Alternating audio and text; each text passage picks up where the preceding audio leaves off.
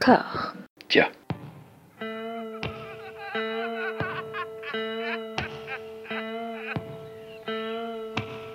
And now for something completely different. Would you like to talk about the meaning of life, darling? Sure, why not? Philosophy for two? Right. Provided the movement never forgets that it is the inalienable right of every man or woman or woman to rid himself or herself or herself. Agreed. Thank you, brother or sister or sister. Where was I? I think you finished. Oh, right. I don't want to talk to you no more, you empty-headed animal food trough whopper. I fart in your general direction. Your mother was a hamster and your father smelt of elderberries. Bonjour et bienvenue à toutes et à tous dans Discordia, le podcast qui tente d'aplanir les débats qui rongent la pop culture de l'intérieur dans une conversation apaisée, une note d'intention qui va être un peu dure à tenir aujourd'hui, puisqu'avec mon invité, nous allons parler d'un jalon clivant hein, des années 2010. Diffusé il y a de ça maintenant deux ans, je veux bien évidemment parler de Twin Peaks The Return, Twin Peaks saison 3, point d'interrogation. Pour débattre de la singularité de cette création, j'ai avec moi la moitié montagnarde des podcasts Super Ciné Battle et le Grollcast, l'invité permanent de la podcastosphère francophone, Stéphane Boulet. Comment ça va Stéphane? Eh ben bon, euh, bonjour François, écoute ça va bien, ça va, ça va très bien, chaudement, chaudement, puisqu'on enregistre un jour de canicule, mais ça va bien. Tout à fait, nous sommes dans, dans des sommets où nous ne sommes pas épargnés par euh, cette Exactement. de soleil. Euh, merci à toi d'avoir accepté l'invitation. hein. C'est un sujet qui nous, qui nous anime fréquemment. hein. C'est un peu un running gag de nos interactions sur les réseaux sociaux. Exactement. Pour poser les choses dès le départ, tu as détesté ce retour dans la ville de Twin Peaks 26 ans après la fin de la saison 2 Je crois que oui, globalement on peut, on, on peut effectivement résumer ça euh, avec, avec ce mot assez simple et pourtant assez, euh, assez direct. Voilà, je vais, je vais te plomber dès le départ en disant que t'as pas vu le truc jusqu'au bout. Ouais, mais exactement. que- mais quand même, tu as vu jusqu'à l'épisode 8, ce qui est quand même ça. un peu assez représentatif quand même de, de cette série. Voilà. Pour démarrer en douceur sur un petit tour de chauffe, je voudrais te demander de définir ton rapport au cinéma de David Lynch déjà. Comment est-ce que tu l'as découvert Et ben j'ai découvert euh, déjà par hasard le cinéma de David Lynch. comme Euh, beaucoup bah, de j'ai- gens Voilà, comme beaucoup de gens, euh, je pense que euh, voilà le, le- le premier film que j'ai vu de lui, c'était Elephant Man, Hmm. que j'avais, euh, dont, dont j'avais, en fait, j'avais vu un extrait. C'était assez bizarre, mais j'avais vu un extrait en classe alors que je devais être en en CM2, je crois, quelque chose comme ça. Mhm. Euh, voilà, c'était, ça servait de, d'illustration et j'avais été assez euh, intrigué par ce que j'avais vu. Puis après, dans la foulée, j'avais euh, essayé de me procurer le film comme je comme je pouvais. Voilà, et c'était mon premier contact avec, David Lynch, Elephant Man, ce- cette image en noir et blanc, cette espèce de, de destinée hors norme et assez assez tragique. je crois qu'on peut Mm. le dire. Oui, puis un, un film qui, bah, qui s'insère euh, relativement bien dans la filmo de David, du David Lynch des années 80, qui fait quand même des, des grands écarts faciaux assez impressionnants. Ah oui, complètement, oui, c'est vrai que euh, voilà, parce que euh, après Elephant Man, on a Dune, puis après on a Blue Mm. Velvet, Mm. Euh, et effectivement, c'est, c'était un peu aussi, un- enfin, le moment où j'ai découvert David Lynch, c'était le moment où je découvrais le cinéma d'une manière un peu, un peu, un peu globale, enfin, en, tout cas, un regard euh, acéré sur le cinéma. Et c'est vrai que euh, rentrer d'un seul coup dans le, dans le David Lynch verse euh, comme ça, en se disant, ah bah tiens, c'est ça, ce, type de cinéma, puis se prendre Dune derrière en disant, ah non, en fait, c'est pas ce que je croyais. Et rebelote avec Blue Velvet, voilà, c'est. Mais en même temps, il y a, y, a, y a beaucoup de thématiques qui, qui se croisent, mais c'est c'est souvent sous la surface qu'il faut chercher euh, euh, le fil directeur, on va dire, avec euh, David Lynch, quoi. Mm, mm, mm. Bah, c'est bah, la fameuse introduction de Blue Velvet, ce- ces plans d'une banlieue américaine splendide à la Édouard aux mains d'argent, et qui d'un coup, la caméra va dans l'intérieur, dans les profondeurs, dans la terre. Complètement, complètement. C'est exactement ça. C'est la note d'intention. Moi, je l'ai découvert avec la série Twin Peaks. euh, lors d'une de ses premières diffusions télévisuelles, en fait, c'était. euh, moi, j'avais pas le droit de regarder, mais c'était une copine de classe qui m'enregistre, qui me passait des VHS. Euh, quand est-ce que t'as. Est-ce que t'as vu, toi, déjà, la série originale Twin Peaks? Oui. Ouais, j'ai vu Twin Peaks. Euh, moi, je l'ai vu plus tardivement, euh, parce que dans mon souvenir, Twin Peaks c'était diffusé sur la 5, c'est ça Tout à fait, ouais. Voilà, sur la 5, et euh, comme j'ai déjà dit au Super Ciné Battle, en fait, euh, moi j'avais que les trois premières chaînes Mm. à, à l'époque, et c'était le cas un peu toutes mes connaissances, donc globalement, Mm. la, la 5, Canal, M6, c'était des, des trucs genre rendez-vous un terrain inconnu. Mm. Et du coup, moi j'ai découvert beaucoup plus tard parce que, bah, tout simplement, comme j'aimais beaucoup le cinéma de David Lynch, voilà, j'ai fait la connaissance, je crois que ça devait être en, en 2000, quelque chose comme ça, de, 2001. 2001. Euh, Mhm. C'était euh, à peu près au moment de la sortie de, de Mulholland Drive, voilà, que je me suis euh, plongé dans, dans Twin Peaks euh, à corps et âme. Je sais pas si ça t'a fait pareil du coup, mais moi j'avais vraiment le. Bah, ça m'a fait comme Twin Peaks The Return, c'est-à-dire qu'il y avait un rythme de diffusion hebdomadaire et de pas pouvoir binger comme on le fait maintenant, c'est quelque chose qui me rendait fou. Enfin, ça a été vraiment, je pense, ma première émotion de, de feuilleton. Tu vois, Ah, ouais, d'attendre la suite pendant une semaine et de. Je, je vois tout à fait ce que tu veux Mm. dire, effectivement. euh, Bah, faut dire que euh, Twin Peaks avait, euh, avait comme particularité de, euh, de prendre quelque chose d'extrêmement familier, c'est-à-dire le feuilleton. Ouais. euh, en plus, un postulat de feuilleton euh, policier, c'est-à-dire que voilà, euh, c'était, vraiment le, le, le gros archétype de la télévision de- des années 90, euh, et d'en faire euh, finalement autre chose à chaque fois par petites touches et, et d'avoir à réussir à entretenir ce, ce mystère, voilà, euh, de façon très, euh, très ponctuelle comme ça. Il y avait un truc qui était, euh, qui était vraiment inédit à l'époque. Oui, puis qui en plus euh, met- mettait ça en abîme, mais euh, parfois au carré, parfois au cube. Ah oui, Euh, complètement. Ouais. Parfois au-delà, le le fait que les personnages regardent tous une série qui s'appelle Invitation to Love, qui est un soap opéra, bah, comme Twin Peaks en est un plus ou moins, comme il le deviendra dans sa saison 2. Euh, moi, c'est une série qui me faisait peur, c'est une série qui me faisait rire. Euh, Bob, j'en ai fait des cauchemars, mais Ah pendant, euh, tu m'étonnes. pendant des semaines et des semaines. Et dis- disons que ouais, jusqu'au moment de la résolution euh, de qui a tué Laura Palmer, qui était le leitmotiv de la série, donc c'est quelque chose qui arrive au milieu de saison 2. ouais, épisode Euh, 14, ouais. Ouais, voilà. Et, et après les épisodes restants, j'en- avais un souvenir flou, souvenir vague. Bah, c'est les épisodes où, David Lynch s'est barré, en fait. Ouais, complètement. Ouais, Effectivement, il est revenu que pour le dernier. Hmm. Euh, en fait, effectivement. Bah, de toute façon, euh, euh, dans la, comment dire, la queue de comète qui a de, de- de Twin Peaks saison 2, euh, David Lynch a- s'est éloigné. Puis des années après, il est revenu. Il a quand même dit qu'il qu'il- qu'il détestait globalement ce qui s'était passé avec la, avec la saison Mm. 2. Quoi. Bah, légitimement, hein, ça devient inintéressant. Il y a des, ar- des personnages qui sont pas intéressants qui viennent sous le de- sur le devant de la scène. Bah, James le motard avec sa son espèce de romance adultérine complètement pourrie, euh, le concours de Miss Twin Peaks qui dure des plombes et des plombes et des épisodes. Puis il y a aussi le, le, le, truc avec le propriétaire de l'hôtel qui d'un seul coup euh, perd sa personnalité, revient Mm. sur les batailles. Enfin, tu sais pas pourquoi ni, ni Ah comment. oui, oui, Enfin, oui. c'est c'est très très étrange, ouais. Hmm. Bah, c'est ça, ils ont vu les épisodes, ils ont vu Ah, mais c'est loufoque Faisons des arcs loufoques je crois que c'est ça, effectivement. ouais. Mm, mm.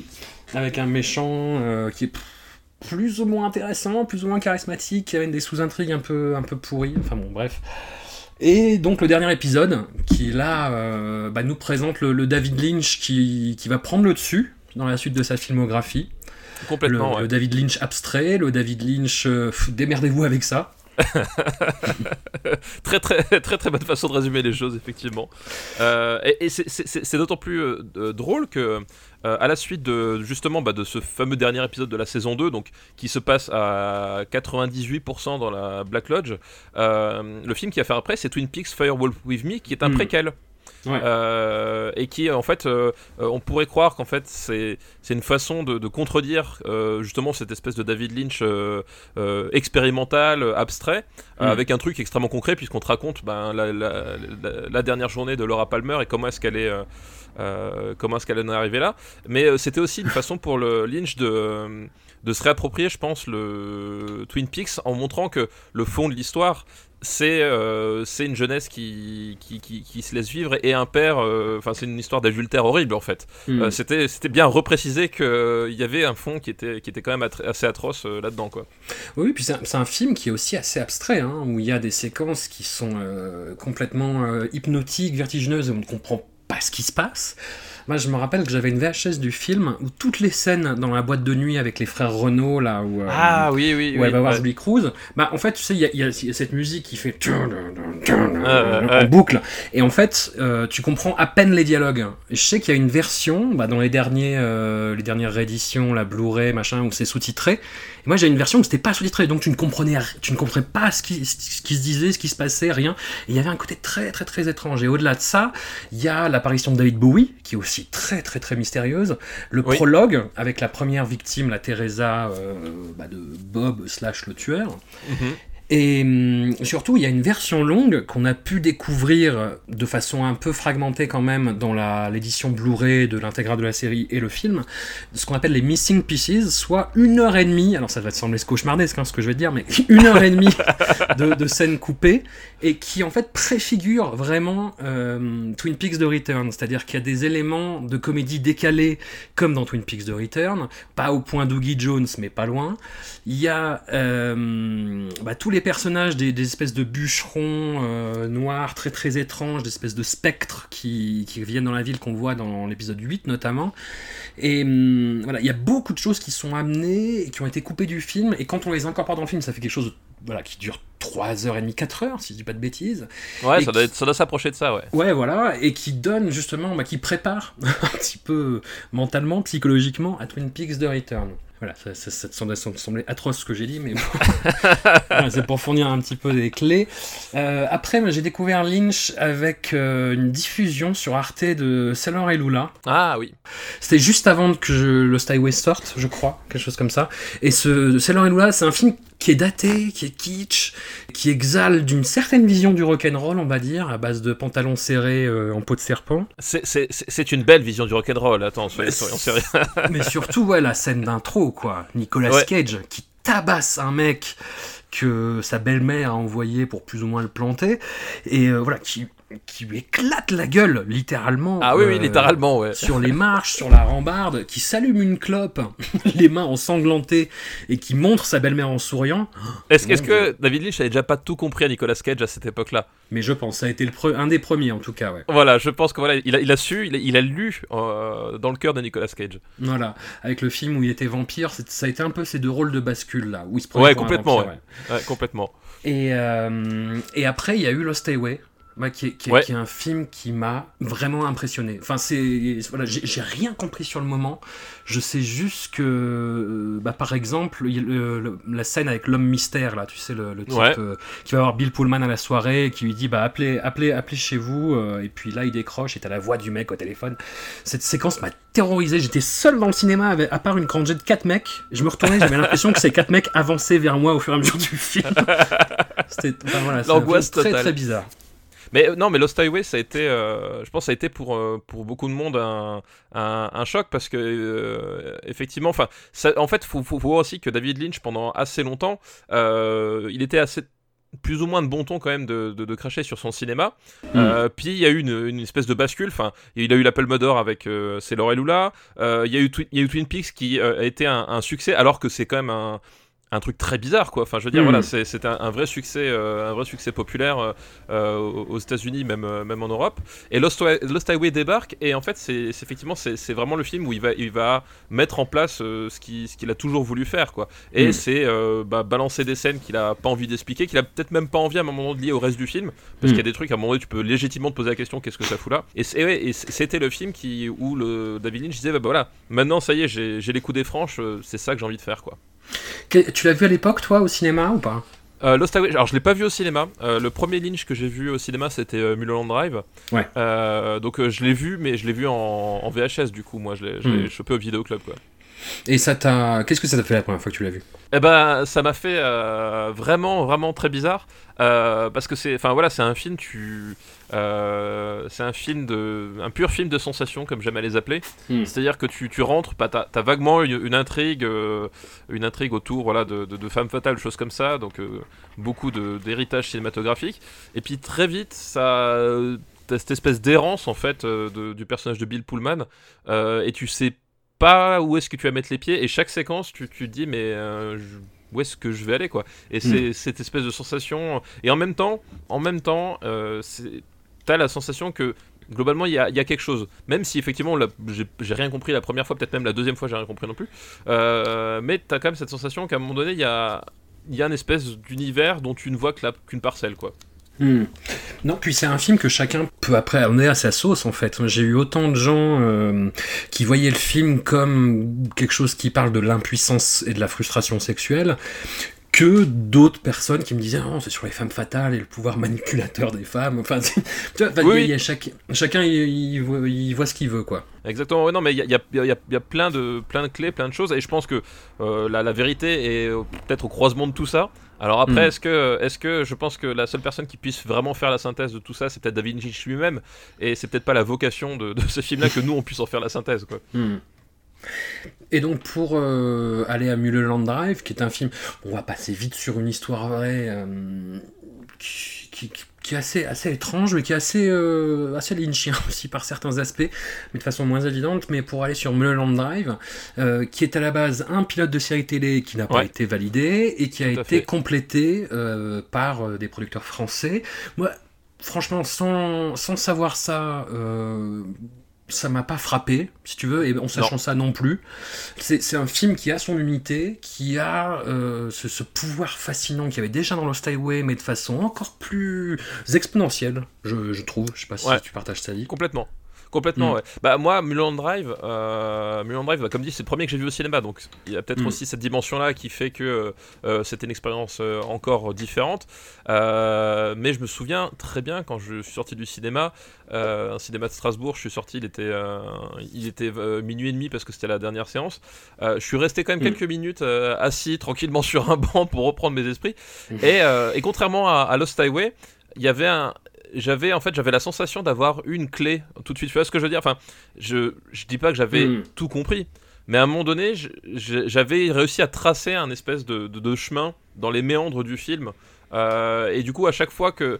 euh, et finalement, c'est peut-être une, une- la façon de faire, c'est-à-dire que moi je repartais à l'envers, c'est-à-dire que j'avais cette clé, je repassais, mais tel passage, est-ce que ça s'insère dedans? Et puis à chaque fois, tu sais, je, je me disais, oui, finalement, ça peut coller avec ce que. Voilà. Et c'était la première. Enfin, il y avait cette espèce de truc de. À la fois, j'ai été mindfucké complètement, et, et à la fois, euh, je- j'étais euh, presque complice de ce qui s'était passé, quoi. Non, non, c'est un film qui, cinématographiquement, moi, m'a complètement chamboulé, complètement retourné le cerveau. Euh, c'est un des premiers films aussi euh, où j'ai commencé à travailler dans un cinéma et euh, bah, dont j'ai pu voir de multiples bouts, mais je ne Ouais. sais pas un nombre in- invraisemblable de fois. Où une fois, j'ai eu à la fin de la séance, tu sais, eu le film sans spoiler vraiment, mais à la fin, il y a des petits vieux menaçants qui s'approchent d'une des héroïnes. et bah ça m'est arrivé. En fait, je faisais la sortie de la salle et il y a un couple de petits vieux qui s'approchaient vers moi après que j'ai vu cette scène et ça m'a. Et, en plus, sortez de l'autre côté. c'est ça, en plus, c'est extrêmement lynchien comme expérience parce que. Ah oui, oui. euh, Ah, c'est l'expérience que, que fait le, le personnage dans le, dans le diner en fait, Hmm. euh, qui sort et qui croise le sans-abri. Enfin, c'est, voilà, c'est, exactement ça. C'est qu'à un moment donné, t'as un télescopage entre, euh, entre des couches de réalité, quoi. Tout à fait. Euh, c'est un film aussi où j'ai euh, eu des spectateurs qui sortaient euh, furieux et qui voulaient être remboursés parce qu'ils n'avaient pas compris. Quand ils Ah, allaient au oui, cinéma, bah, c'était pour comprendre des films. C'était, c'était voilà, c'était pour Et voilà, comprendre. il y avait une, il y avait une file d'attente absolument monstrueuse et euh, que je, je devais faire rentrer les gens. J'ai dû leur expliquer euh, mon interprétation du film devant les spectateurs, euh, où je leur disais non mais bouchez-vous les oreilles. Enfin bon, c'était très très très bizarre. Et après, il y a eu Inland Empire, qui a été Ouais. le, le film euh, du schisme, le film de la rupture. On a beaucoup accusé David Lynch bah, de se répéter sur euh, et puis de, de se complaire un petit peu dans ce style abstrait, dans ce style euh, what the fuck, avec notamment bah, la scène avec l'espèce de fausse sitcom avec les gens habillés en lapin. Euh, c'est son premier film tourné en DV aussi, Ouais, complètement, qui, bah, qui annonce, euh, qui annonce Twin Peaks The Return aussi. Bah oui, Inland Empire, c'est euh, enfin c'est vraiment la matrice de euh, de ce que va devenir Twin Peaks The Return. Mm. Euh, et d'ailleurs, je n'aime pas Inland Empire, donc finalement, je reste assez cohérent avec moi-même. voilà. Mais effectivement, oui, c'est c'est un film, c'est un film où moi justement j'ai eu la sensation que je n'avais pas dans Lost Highway, dans Mulholland Drive, que le finalement les, les personnages qui qui, qui l'utilisaient n'étaient que des prétextes pour autre chose en fait. Mm. Moi, je- voilà, ce que ce qui m'a gêné dans Inland Empire, c'est qu'à aucun moment j'ai cru au- dans les personnages. On voyait que globalement, il est plus ou moins amoureux de Laura Dern. Euh, voilà, ça ok. Mm. Mais euh, au-delà de ça, euh, voilà, c'est un film. euh, justement, moi, je suis resté vraiment complètement à côté. Mm. Euh, et je trouvais que voilà qu'au bout de, il y avait certaines scènes qui finalement disaient pas mal ce que disaient les scènes précédentes, mais voilà, enfin. Je Mm. pense que c'était voilà, c'était un film qui était qui était je sais pas ce qu'il a voulu faire exactement mais voilà, moi je, je suis pas du tout rentré dedans. Est-ce que c'est moi c'est ce qui m'a beaucoup euh, fait freiner des cas de fer en, en voyant le film, c'est l'image numérique vraiment. Parce Bah, que oui. dans Lost Highway et Mulholland Drive, la mise en scène est absolument sublime. L'image est magnifique. C'est ça, c'est ça, c'est qu'effectivement, tu, tu, enfin, tu, c'est un point très important, c'est que euh, David Lynch, c'est un, un conteur d'histoire à sa façon, mais surtout un conteur par l'image, euh, conteur par la sensation. Euh, Il y, a, y a une texture dans ces films. voilà, la, fin, Lost Highway, le premier truc qui me vient à l'esprit, c'est la texture de la route sur ces plans, euh, sur ces plans nocturnes, où voilà, où tu sens le, le, le- le- tu sens le grain. Euh, T'as euh, le- le- les différents jeux de filtres dans Mulholland Drive, en fait aussi, si tu Mm. regardes bien. Il y a plein de techniques de, de- de direction de la photo qui sont utilisées, des techniques qui sont héritées de la, de, du cinéma, des techni- techniques qui sont héritées de la télévision. et voilà, t'as as un vrai, t'as, t'as- voilà, t'as un vrai aspect plastique qui est superbe quoi. Et Inland Empire, effectivement, il y avait des trucs, enfin genre les passages flous dans Inland Empire en DV. Hmm. j'étais là, je- Ok, je. D'accord. Clapiche, il le faisait aussi. Si tu, enfin, tu vois, c'est genre. euh, je... je suis pas. voilà, et effectivement, d'un point de vue esthétique, c'est quelque chose qui m'avait vraiment foutu en dehors. euh, voilà, la DV, c'est un truc vraiment très particulier en termes de rendu. Enfin, Mm. c'est très cru. euh, voilà, c'est sans filtre. euh, Il y a des cinéastes qui l'utilisent très bien. Moi, je, je suis un, je suis un grand fan du 28 jours plus tard de Danny Boyle. Et, Mm. euh, et je fais partie de ceux Mm. qui. Voilà, je fais partie de ceux qui pensent que l'utilisation de la DV dans ce film-là, c'était pertinent. Ouais. Euh, voilà, ça servait vraiment à un moment donné à une proposition. Là, moins. Le Danny Boyle, je trouve qu'il vieillit mal, hein, pour l'avoir revu il y a pas longtemps. Euh, Il y, a- il y a- il y a ces- il y a même cette scène, euh, bah, pff, la scène totem hein, euh, sur Godspeed You Black Emperor, là, Voilà, dans, ouais. dans les rues désertes. Je, trouve que ça vieillit mal. Enfin, y a une première, enfin, qu'il y a une touche de, de, justement des premiers films en DV, euh, avec ce grain un peu dégueu, un peu délavé. Et Inland Empire, bizarrement, vieillit mieux que, que ce film-là. Alors qu'il y a des parties pris de mise en scène, moi, qui m'ont vraiment rebuté, tu vois. C'est, c'est, c'est les- la première fois qu'elle voit sa voisine, là, qui est jouée par son actrice, une de ses actrices fétiches, Grace Zabriskie. Euh, tu sais, il y a- il y, a des espèces de plans euh, en... en fi- Ouais, limite en fichaille en fait. Et je me dis, Ouais. ah et ça te saute à la- les effets te sautent à la gueule en fait. Et c'est très, très bizarre, très agressif. Mais maintenant, avec l'œil plus aguerri, entre guillemets, à ce genre de d'image, pas de mise en scène, hein, mais euh, d'image, ça passe mieux, je trouve. Ouais, je sais pas. Je... En même temps, j'ai aucune envie de le revoir. C'est ça le truc. c'est genre, je voudrais bien, eff- effectivement, euh, c'est toujours intéressant de revenir, Mm. euh, surtout euh, bah, plus de 10 ans après. voilà. Mais il y, des- y a, y a parfois des films où, où vraiment j'ai pas envie, quoi. Et cela, Euh, ça fait dure partie. 3 heures hein, à ta décharge. Ouais, ouais. Eh, C'est quand même super long, c'est quand même très très long aussi. Et effectivement, comme tu l'as dit, c'est la mise en scène est très peu discrète en fait. Et, Mm. euh, et voilà, je suis pas sûr que, mais peut-être qu'un jour, je ne sais pas. Je, je ne me ferme aucune porte, vois-tu. Voilà, je, je- je suis quelqu'un avec l'esprit ouvert malgré tout. Mais oui, mais oui. Je, n'en doute presque jamais. Le, après Inland Empire, euh, David Lynch met sa carrière cinématographique en hiatus, indéfini. Il fait de la peinture, il fait de la musique, il fait de la méditation transcendantale, beaucoup. Beaucoup, ouais. Beaucoup, beaucoup. Et euh, de nulle part surgit soudain, en 2016, l'annonce d'une troisième saison de Twin Peaks sur euh, la Showtime. sur Showtime, tout à fait. Alors, stupéfaction, et puis le casting absolument euh, monstrueux qui grossit chaque mois, en fait, et- excite de plus en plus les, les intellects des, euh, des fans, des amateurs, des novices, des aficionados, de tout le monde, en fait. Et on y reviendra plus tard. En amont de la diffusion de la série, il y a eu la sortie d'un livre signé Mark Frost, L'histoire secrète de Twin Peaks, sorti en France chez l'éditeur Michel Lafon en 2016 ou en 2017. Est-ce que ce livre aide à comprendre ou à mieux appréhender Twin Peaks de Return? Oui et non. D'un côté, ça explique, ça explique quelques aspects de l'intrigue, dans un délire un peu conspi, mais conspi cool, à la X-Files. Il y a ça. des ex- La voilà. Plus du temps, la conspiration, c'était cool. Voilà, c'était c'était intéressant. Il y a des extraterrestres, des mystères liés aux anciennes tribus indiennes qui vivaient dans les environs de Twin Peaks avant que la ville n'existe. Il y a la backstory de la Dame à la bûche, qui est assez intéressante et qui met quelques aspects en lumière, notamment ces espèces de, de bûcherons maléfiques. Euh, il y a la backstory du Major Garland Briggs, le père de Bobby, euh, Le et de père de ses Bobby, missions euh, d'observation dans la zone. Et c'est bien, ça remet en jambe, mais d'un autre côté, ça laisse planer le soupçon d'un récit linéaire, avec des résolutions. Et on va dire que c'est plus compliqué que ça quand même. Oui, Voilà. c'est quand même plus compliqué que ça. Mais euh, après, je crois que de toute façon, d'une manière générale, euh, surtout euh, surtout, surtout depuis, euh, depuis, on va dire effectivement euh, Twin Peaks, euh, c'est se, se dire qu'il y, a- qu'il y a quelque part une résolution à ce qu'essaye de faire David Lynch. Mm. Euh, je pense que c'est une fausse route, même. Twin Peaks en lui-même, en fait, le, le- le- la, la- la nature du tueur, David Lynch ne voulait pas révéler qui c'était. Mm. Euh, ça l'intéressait pas. Et même le personnage de Killer Bob, en fait, il est arrivé dans la série par hasard. Parce qu'à un moment donné, euh, voilà, l'histoire, l'histoire est connue. Euh, c'était un technicien qui était resté dans un plan. Il s'est dit Tiens, Mortel, reste là, on va filmer le plan. Donc il filme le plan parce que ça l'amusait, parce qu'effectivement il a une gun comme effrayante derrière les barreaux du lit. Voilà. Et plus tard, quand il retourne un plan, il se trouve que le même technicien est dans un reflet, il s'en était pas aperçu. Puis là il se dit Putain, faut que j'en fasse quelque chose quoi. Donc. Voilà, se dire oui, David Lynch a, a tout prévu. Enfin, c'est aussi, c'est à mon avis l'écueil qu'il faut éviter. Euh, surtout que c'est pas, voilà, je pense que c'est pas la nature, c'est pas ce qu'il veut. euh, il veut pas qu'il y ait un sens forcément à tout, quoi.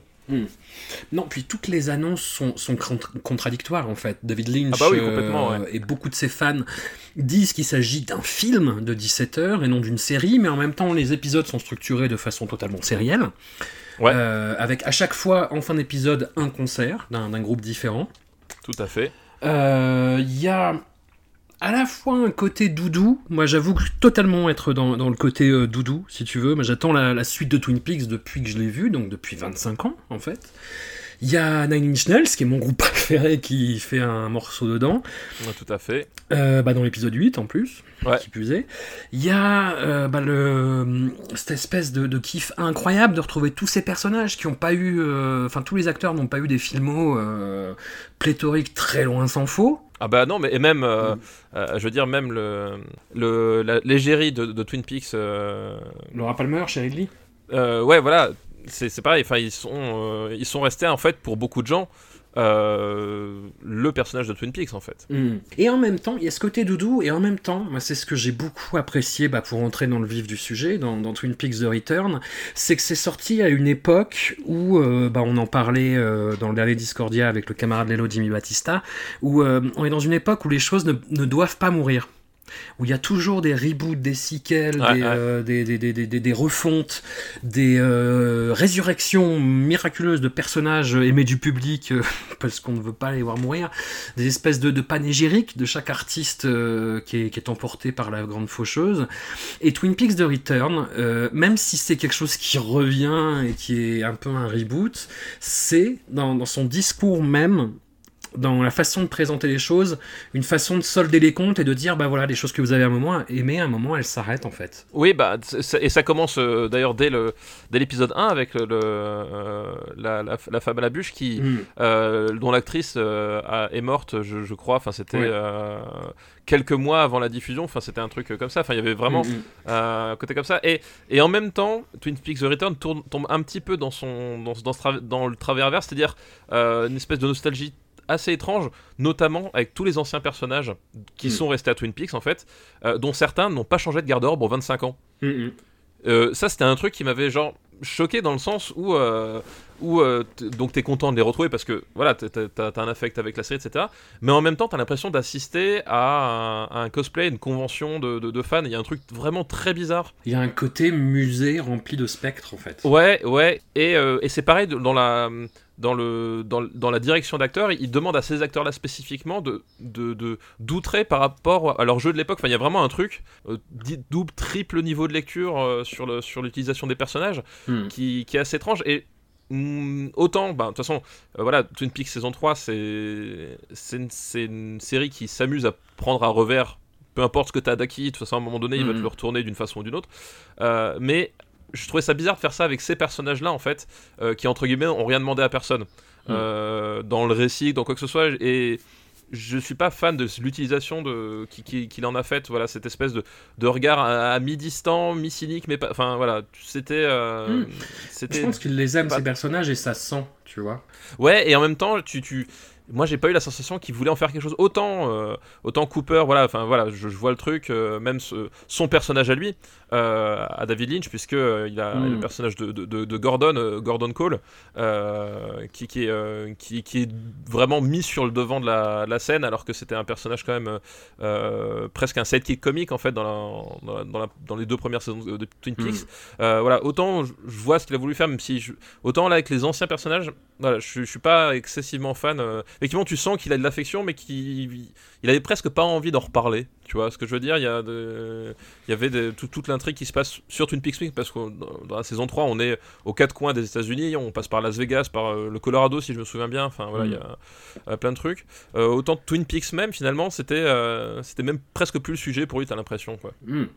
Mais en fait, maintenant, Twin Peaks, c'est devenu euh, le, lieu où ça a été tourné. hein. Euh, C'est devenu vraiment une attraction touristique où les gens euh, vont en pèlerinage par amour pour, euh, pour ce show, pour se prendre, euh, pour aller dans l'hôtel, dans le fameux hôtel, pour prendre la cascade en photo, etc., etc.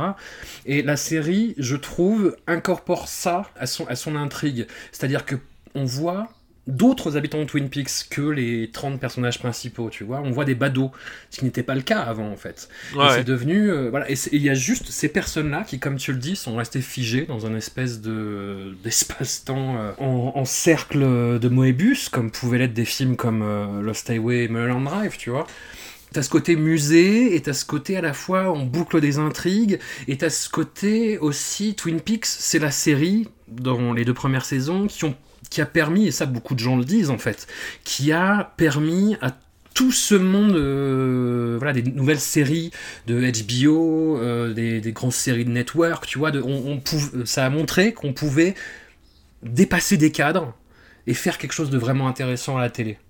Oui, non, complètement. C'est effectivement, c'est euh, comme on, on en a un petit peu parlé tout à l'heure, mais le, Mm. le grand truc de Twin Peaks, c'est ça, c'est qu'en fait, ils arrivent, il arrive à la télé avec quelque chose d'a priori balisé sur le papier, c'est-à-dire que euh, Twin Peaks, euh, si tu si tu fais un- de, de- preuve d'un tout petit peu de mauvaise foi, tu peux t'amuser à le résumer comme n'importe quel soap opéra en fait, Mm. en prenant les, les- voilà les, éléments pivots de l'intrigue finalement. Et effectivement, il, il a il a prouvé que malgré ça, malgré en fait, et je pense que c'était vraiment conscient dans, dans le sens où bah regardez, ça c'est de la télévision pure, pourtant pourtant, on peut faire quelque chose de différent. Et effectivement, Twin Peaks a ouvert la, la porte euh, ben, euh, pour, euh, pour les X-Files, pour, le- pour les urgences, pour, et puis après pour, les, pour tous les, les sopranos et compagnie. Enfin, Mm. euh, voilà, ils, ils doivent tout à, ils doivent tout à Twin Peaks, ça c'est, évident. Et, et c'est peut-être aussi, moi, ce que je reproche à Twin Peaks The Return, c'est que finalement, euh, David Lynch revient 25 ans plus tard, donc le paysage de la télévision a complètement changé. Euh, Aujourd'hui, les, les acteurs de, de cinéma ont plus honte d'aller à la télévision, et c'est peut-être même parfois là qu'ils qu'ils trouvent les rôles les plus intéressants aussi. Et David Lynch, là, il arrive, et en plus, il a, il a les coudes complètement franches, contrairement Mhm. à ce qui s'était passé euh, pour, la saison, pour la saison 2. Et, euh, et il, va, il, il va finalement un peu, pas oublier, mais euh, voilà, il va se dire, euh, je vais en- il n'a plus de cadre, pour, pour- même pour lui en fait, et ça Mm. déborde de partout. Et euh, autant je suis content que un tel objet puisse exister, parce que je trouve ça, Mm. enfin, même si je déteste, je trouve ça vraiment bien que, euh, que ce genre de truc puisse exister, parce qu'il y a un truc qu'on peut pas tirer, c'est que c'est atypique. Euh, Il y a eu des séries euh, expérimentales, il y a eu des trucs, voilà. Euh, La, la même année que, que The Return était sortie la première saison euh, de Légion, par exemple, Mm. euh, qui emprunte énormément au, au cinéma de David Lynch euh, d'un point de vue visuel. Euh, Voilà, ce que ce genre de projet vraiment même euh, complètement barré, ça puisse exister, je trouve ça mortel. Après, le truc, c'est que euh, voilà, ça part tellement dans tous les sens que euh, il y, a- des- moments, enfin, il y a, plein d'épisodes en fait où je me suis ennuyé et je j'ai pas réussi à trouver d'affect euh, pour euh, pour les personnages quoi. Au bout d'un moment, j'avais plus la sensation qu'ils voulaient me raconter l'histoire de personnage ou quoi que ce soit. Enfin, voilà, ça pour moi c'était c'était assez vide en fait. C'était bah, c'était peut-être même vide comme le comme le, le doppelganger de Del Cooper quand il ressort de, de la Black Lodge quoi. Hmm. Ouais, je trouve qu'il y a un discours vis- vis-à-vis de ça, justement, vis-à-vis de euh, la série télé, la nostalgie, euh, le doudou, euh, le fait de rien vouloir laisser mourir. Et je- Voilà, mais si je te dis ça, c'est a posteriori, tu vois, c'est en, en ayant vu tout, euh, toute la série. euh, en... Je vais pas te mentir et te dire que les épisodes qui te manquent vont, euh, vont complètement changer ton, La vision des choses. ta, ta vision des choses ou ton image du show, mais hum, ça, ça peut aider d'une certaine façon. Il n'y a, pas de- il y a, pas de grand bouleversement, si tu veux. Il y a des séquences qui sont que moi je trouve incroyables. Il y a d'autres qui sont complètement, mais à côté de leur pompe, mais de façon. euh, de- de- je J'arrive même pas à te dire de quelle façon c'est délibéré, ce qu'il a voulu dire avec telle scène, mais je sais que moi ça me fait, ça me fait rigoler, mais pas aux dépens de la série, avec la série, vraiment dans, Ouais, cette espèce de, de, de contretemps euh, humoristique, de contretemps par rapport justement à cette espèce de dictature du cliffhanger et de l'efficacité, et voilà. Après, je sais pas si t'as vu la, la série de Nicolas Winding Refn. Euh, celle qui est actuellement sur Amazon là Ouais, euh, Too Old non, to Die Young. non, Bah, pas tu- je l'ai je l'ai vu et je me suis forcé à regarder jusqu'au bout, mais vraiment forcé. Alors que j'ai- j'aime bien, tu vois, Neon Demon, euh, Drive, Ouais. euh, mais surtout Bronson. Très bon et- film, Bronson. Ouais, ouais, ouais, carrément. Je pense que c'est. Je, sais pas s'il fera mieux, ce pauvre garçon. Mais. Et Too Old to Die Young, cette série, j'ai eu l'impression de voir, en fait, ce que les gens reprochaient à Twin Peaks The Return. Ouais. C'est-à-dire qu'en fait, tu vois, la, par exemple, la scène d'intro de Too Old to Die Young, c'est euh, un contrôle de police qui tourne un petit peu au vinaigre, avec un flic après ça qui va téléphoner à sa compagne et qui se fait buter. Ça dure un quart d'heure.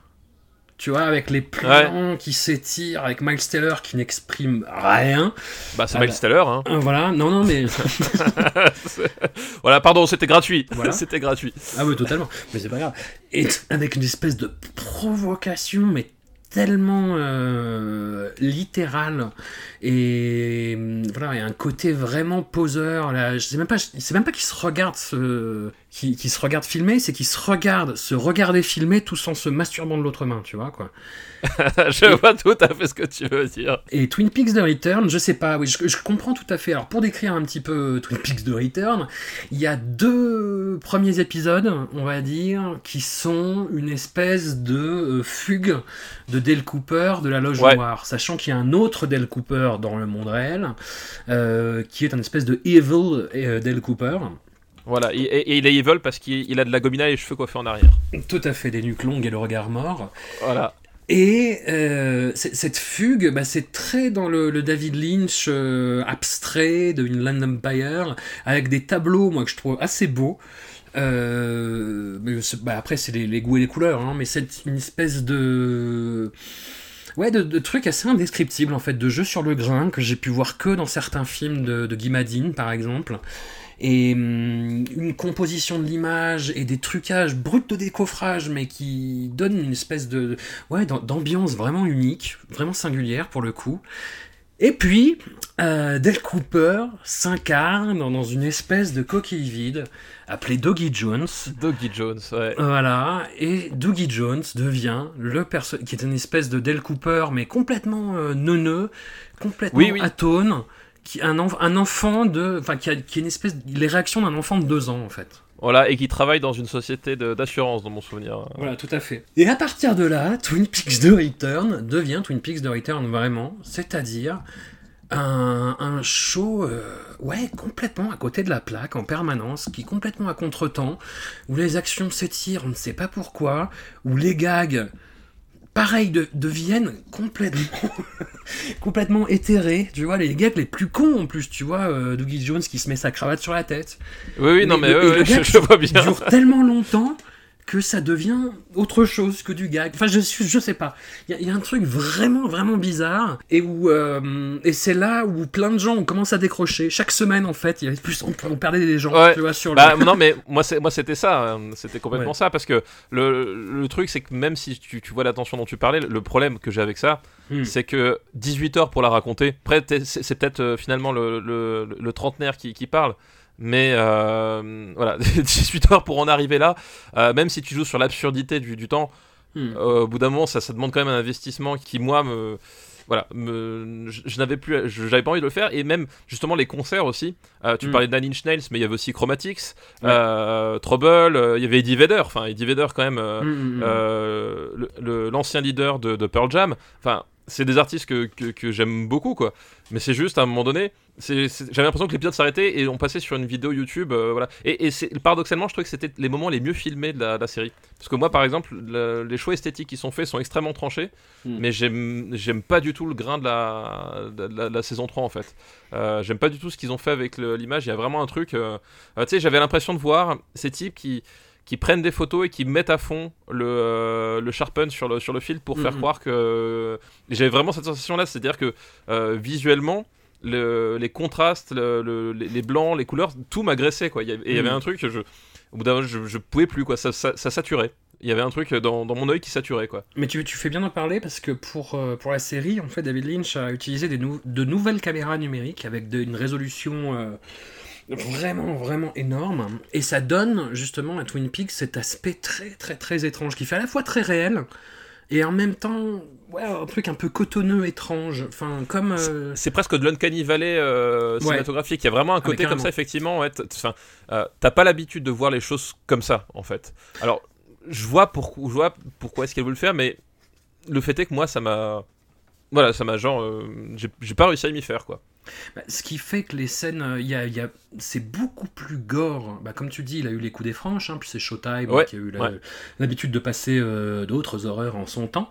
Mais hum, c'est beaucoup plus gore que, que Twin Peaks, euh, bah, les, premiers, les, premiers, les premières saisons. Ah ouais, complètement, ouais. C'est beaucoup plus. C'est c'est du gore à la Sailor et Lula en fait, un espèce de gore vraiment dégueulasse et viscéral, et en même temps tellement absurde que, ce, que, ça, en devient grotesque. Et, hum, et les effets numériques là-dedans sont, sont très très très étranges. Enfin, la première fois que je les ai vus, j'ai trouvé raté parce que c'est pas quelque chose que tu as l'habitude de voir. Tu vois, les impacts de balles font hyper fake. Bah ouais, très ouais. très étranges. Ouais, ouais. Oui, oui, et oui, j'ai bah, exactement la même sensation. Et euh, au bout d'un moment, je me suis dit, bon, je suis parti quand même du postulat que c'était, euh, ça restait quand même David Lynch et qu'à un moment donné, il y avait une intention derrière.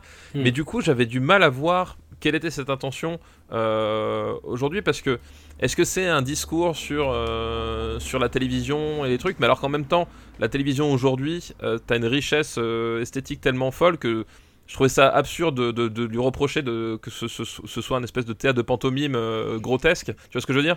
Euh, Est-ce que c'était euh, est-ce que c'était une façon de un peu de, de se moquer justement de bah, de l'attente qu'il y avait autour du truc et de prendre les gens à revers? Alors pourquoi pas? Mais qu'est-ce que ça veut dire derrière Enfin genre il y a un truc moi qui m'a j'ai pas la résolution mais ça sert à quelque chose à un moment donné tu es un enfant dans Twin Peaks The Return ou, ou pas du tout? C'est juste pour, euh, bah, pour le, celui qui se fait renverser, tu veux dire? Ouais ouais ouais. Bah, ty- typiquement, je, pense que tu t'en rappelles, la scène, Ouais, ouais. je la trouve incroyablement ratée en fait, parce que ça arrive de façon fulgurante.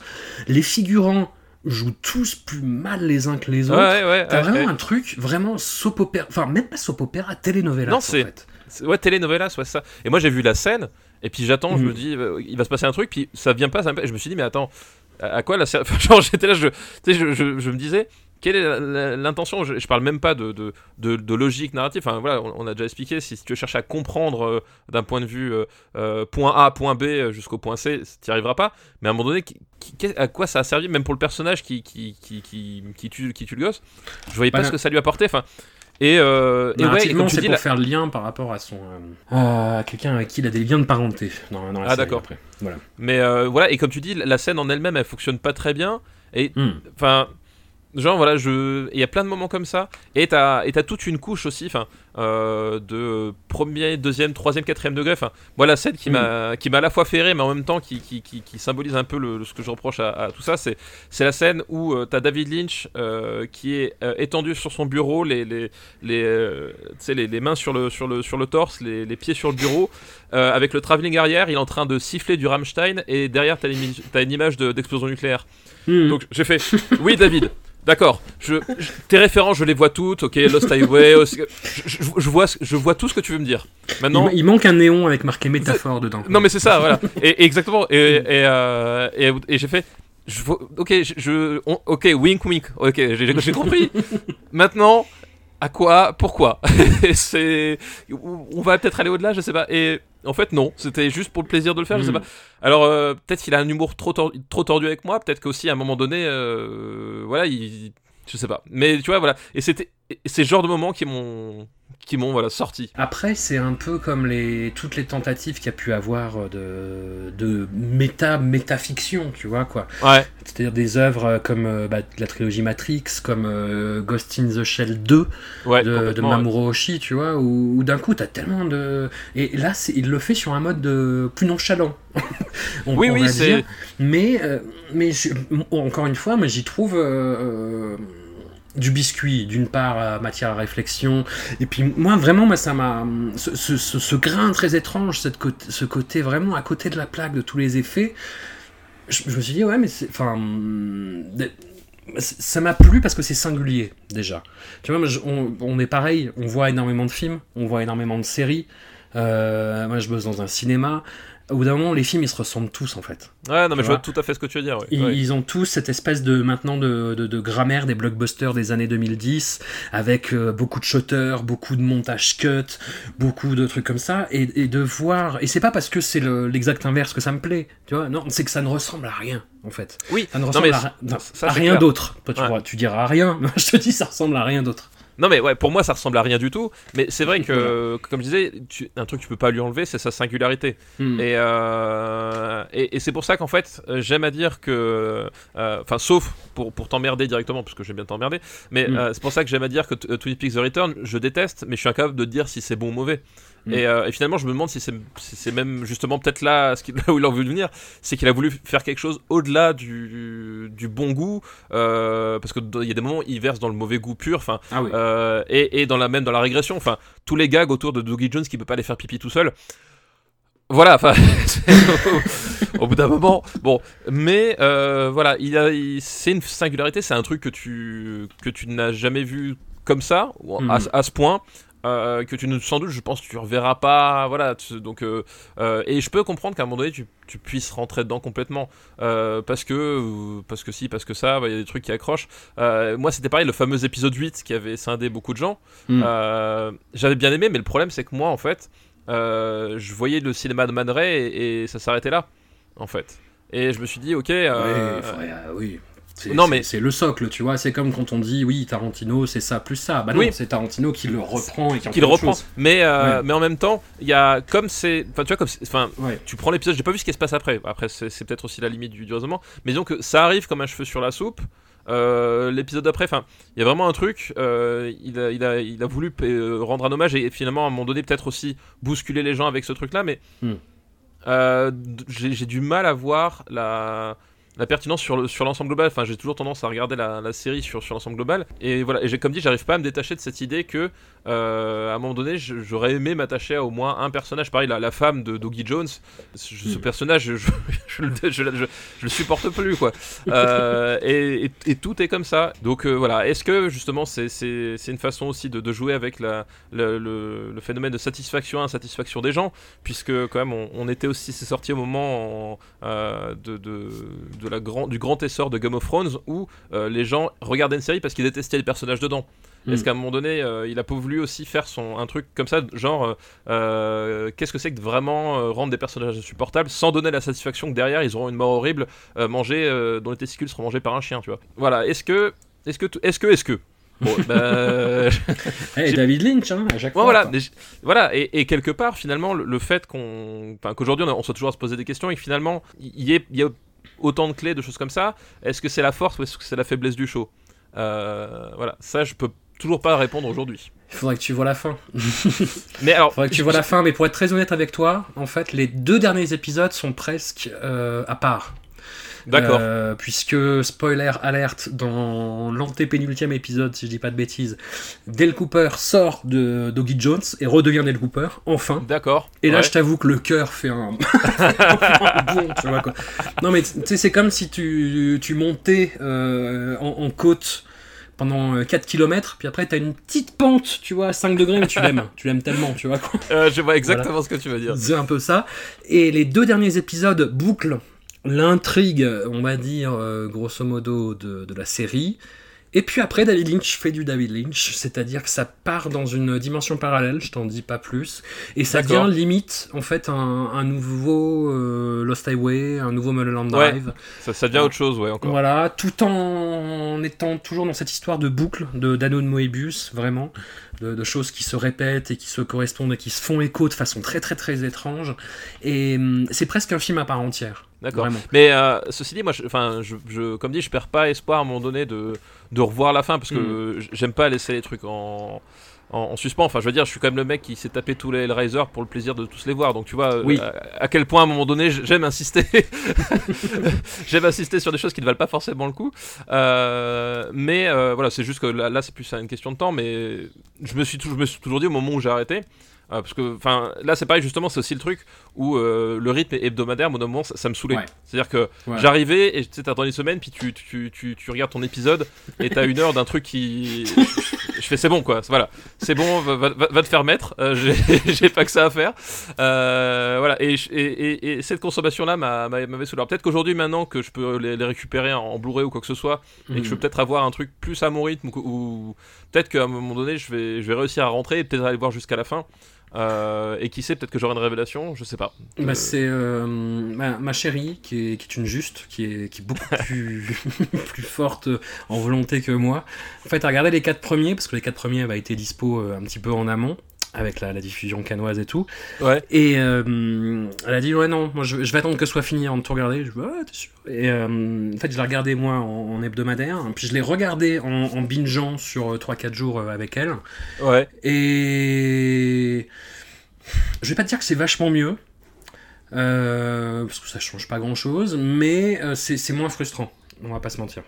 D'accord, ouais. Non, mais Mm. c'est- comme dit, ouais, je pense qu'il y avait, il y, y avait quelque chose comme ça, quoi. C'est que euh, quand tu l'as regardé en hebdomadaire et quand tu étais dans mon cas, t'avais cette espèce de, de, de lente et inexorable dés- désillusion. T'as vraiment ce côté, Mm. ça s'effondre petit à petit, quoi. Il y a un truc. euh, et t'as la perspective que ça va durer encore 10 semaines, bah, tu, là, t'arrêtes, quoi. Je pense que c'était ça aussi, quoi. Puis, puis c'est fou parce que c'était vraiment un événement, mais tout le monde avait attendu un quart de siècle pour voir la suite de ce qui a été la fiction la plus populaire au monde euh, à l'époque. Ouais, Enfin, du- complètement, ouais. Aux États-Unis au moins, et puis dans les restes du monde un petit peu euh, de façon plus fragmentée. Et ouais, au bout de l'épisode 4, les gens disaient ouais. et ça, faisait, ça faisait des audiences catastrophiques, tant aux États-Unis que dans les, les- les réseaux qu'il passait en France. Euh, ouais, les, des fans de la première heure euh, craquaient les uns après les autres de semaine en semaine. C'était c'était le marche ou crève de la série, quoi. C'était vraiment impressionnant, mais quand même.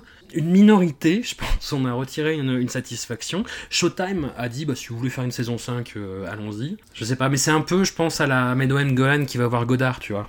Ouais, non mais complètement, ouais, complètement. C'est que euh, eux, eux, Showtime, ça leur fait, euh, ça leur fait de la visibilité et une respectabilité pour euh, finalement, euh, sans doute pas grand chose aussi, quoi. Et Hmm. d'un côté, c'est cool. Enfin, comme dit, c'est cool que que justement, quelqu'un puisse faire un truc aussi aussi pété sans, sans entrave. Moi, c'est Hmm. ce que c'est ce que je souhaite. Donc, euh, euh, s'il y a une saison 5, euh, écoute, 5, pourquoi 5 Il faudrait déjà qu'il y ait une 4. Ah, ça, ça, ce serait vraiment David Lynch pour le coup. voilà, ça, ça, ce serait complètement David Lynch. Ce serait un peu Brisonis aussi, mais bon.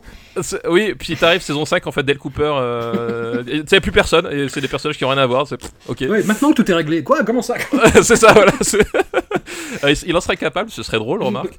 Euh, mais voilà, donc euh, pourquoi pas quoi. Euh, écoute, moi je, je, je n'ai pas de, je n'ai pas de jugement sur, sur les gens qui ont apprécié. Je continue à t'apprécier malgré tout.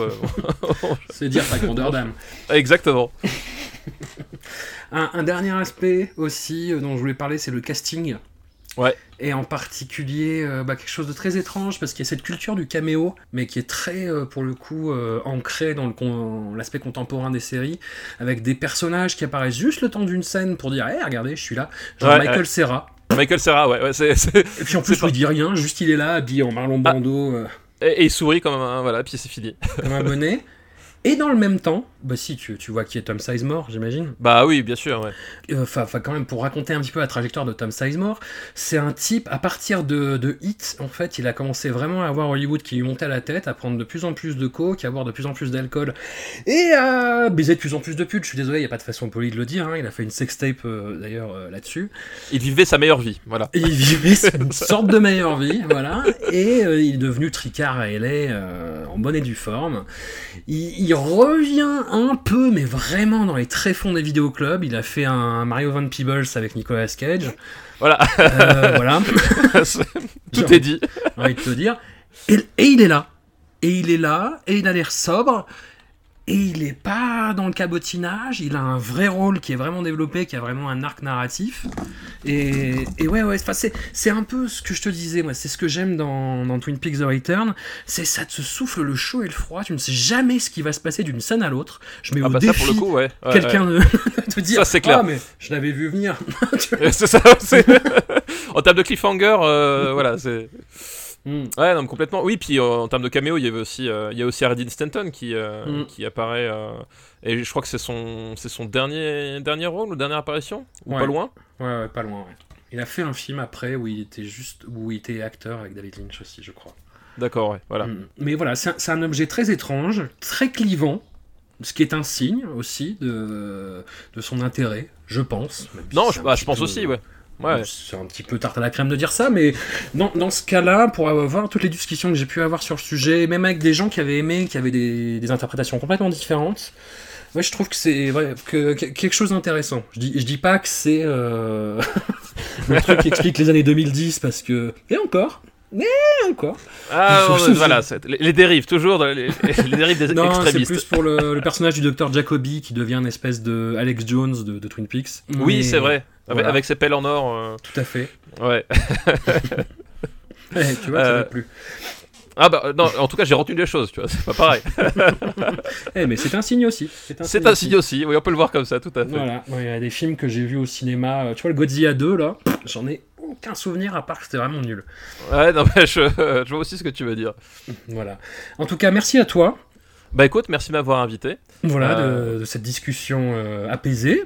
Hein Mais oui, complètement, t'as vu ça, on a été euh, des vrais gentlemen. Hmm. On va s'insulter sur Twitter d'ici deux jours. Oui, voilà, bah oui, non, mais évidemment. évidemment. Comme de juste. On rappelle donc ce Super, Super Ciné Battle, ça continue pendant l'été ou pas? Ah bah bien sûr, il n'y a pas de, pas de vacances pour les, pour les braves. Pour les braves, d'accord, très bien. Bah, moi, je sais pas si on pourra en dire autant. hein. Je suis pas seul dans cette entreprise, donc on verra. Euh, le Grollcast aussi, peut-être pendant l'été? Ouais, normalement pendant l'été, ouais, donc après, euh, ça, ça dépendra parce que c'est enregistré entre Los Angeles et ici, donc... euh, Mm. euh, mais oui, oui, ça continuera normalement pendant l'été aussi. Et si je ne m'abuse, tu as un livre qui sort euh, en août chez Le Fab 29, ouais. Editions, euh, le C'est ça. 29 août très précisément, ça, qui est consacré à John Carpenter. Rappelle le, le titre exact pour les, Le les titre ex-. Ouais, le titre exact, c'est l'œuvre de John Carpenter, Les masques du maître de l'horreur. Hmm. Voilà. J'allais dire les masques de John Carpenter. J'ai bien fait de te, dire, de te faire répéter. Ouais, c'était pas loin, c'était pas loin. C'était pas loin. À très bientôt et au plaisir. à très bientôt, merci à toi.